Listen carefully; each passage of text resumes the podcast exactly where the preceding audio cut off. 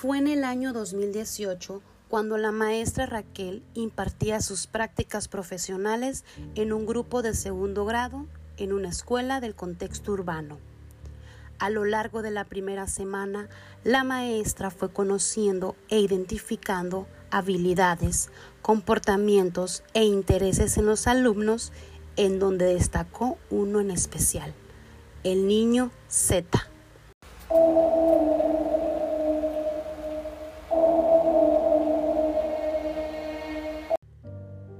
Proveniente de una familia disfuncional en donde una tía era su tutor.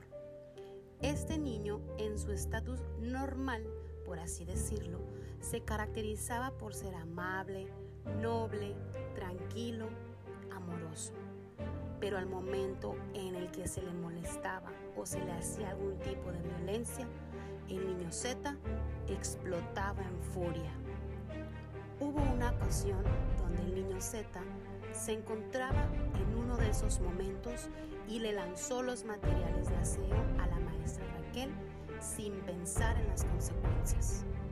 Pero una de las situaciones más graves fue un día durante la clase de educación física en la que el niño Z provocó un enorme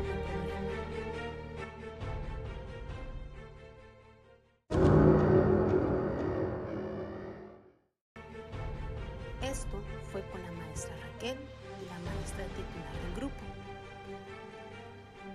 Comienza cuando el niño Z llega al aula exponiendo escandalosamente que su maestro de educación física lo había encerrado en el baño y es aquí donde comienza una situación problema.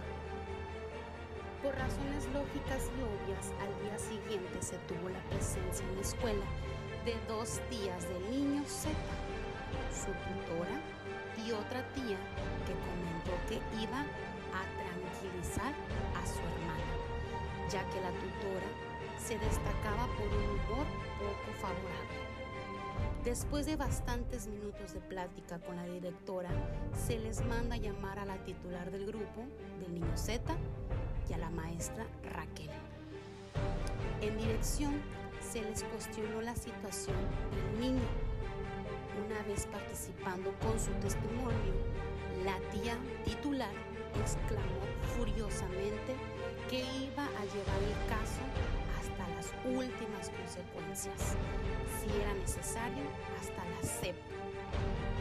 Fue la directora la que les indicó a las maestras que no se preocuparan por el caso del niño Z, ya que era reconocido como un problema en la escuela. La maestra Raquel, a través de esta situación, llevó miles de preguntas de reflexión a su cabeza. ¿Me irá a afectar en mi escuela normal o con mi maestra de práctica? Si yo no tengo nada que ver, ¿por qué me quieren involucrar hasta en la SEP? ¿Qué es lo que hice mal? ¿En verdad quiero esto para mí? La maestra Raquel, mediante un análisis, reflexión y conclusión, destacó que seguiría tratando por igual al niño Z, pero aún con más atención y más amor, que es en realidad lo que le hacía falta en casa. Fue en conjunto con su maestra titular, donde la maestra Raquel pudo intervenir de una manera más explícita en el caso del niño Z. Diseñó e innovó actividades para trabajar en casa y para trabajar en momentos en donde el niño Z tuviera tiempo libre. Fue un apoyo día con día y obviamente evitando que le causaran sus compañeros algún tipo de violencia escolar dentro del grupo. Desgraciadamente no se contaba con algún tipo de psicólogos dentro de la escuela, por lo que la maestra Raquel intentó crear conciencia mediante estrategias que involucraran tanto al niño Z como al resto del grupo. Por mencionar algunos, fueron pláticas de valores, pláticas de emociones, actividades que se pudieran percibir los sentimientos y emociones de los alumnos. La maestra Raquel también buscó de todas las maneras posibles entablar conversaciones con el niño Z, en donde él pudiera exponer y desahogar sus sentimientos. Mediante esto, se fue trabajando poco a poco en la mejora de lo socioemocional del alumno. Cabe mencionar que ni la directora ni el titular del grupo intervinieron en esta actividad. Durante el tiempo que se estuvo dentro de la escuela, la maestra Raquel trabajó lo mejor que pudo, llevándose una satisfacción de haber aportado un mínimo granito de arena en el niño Z.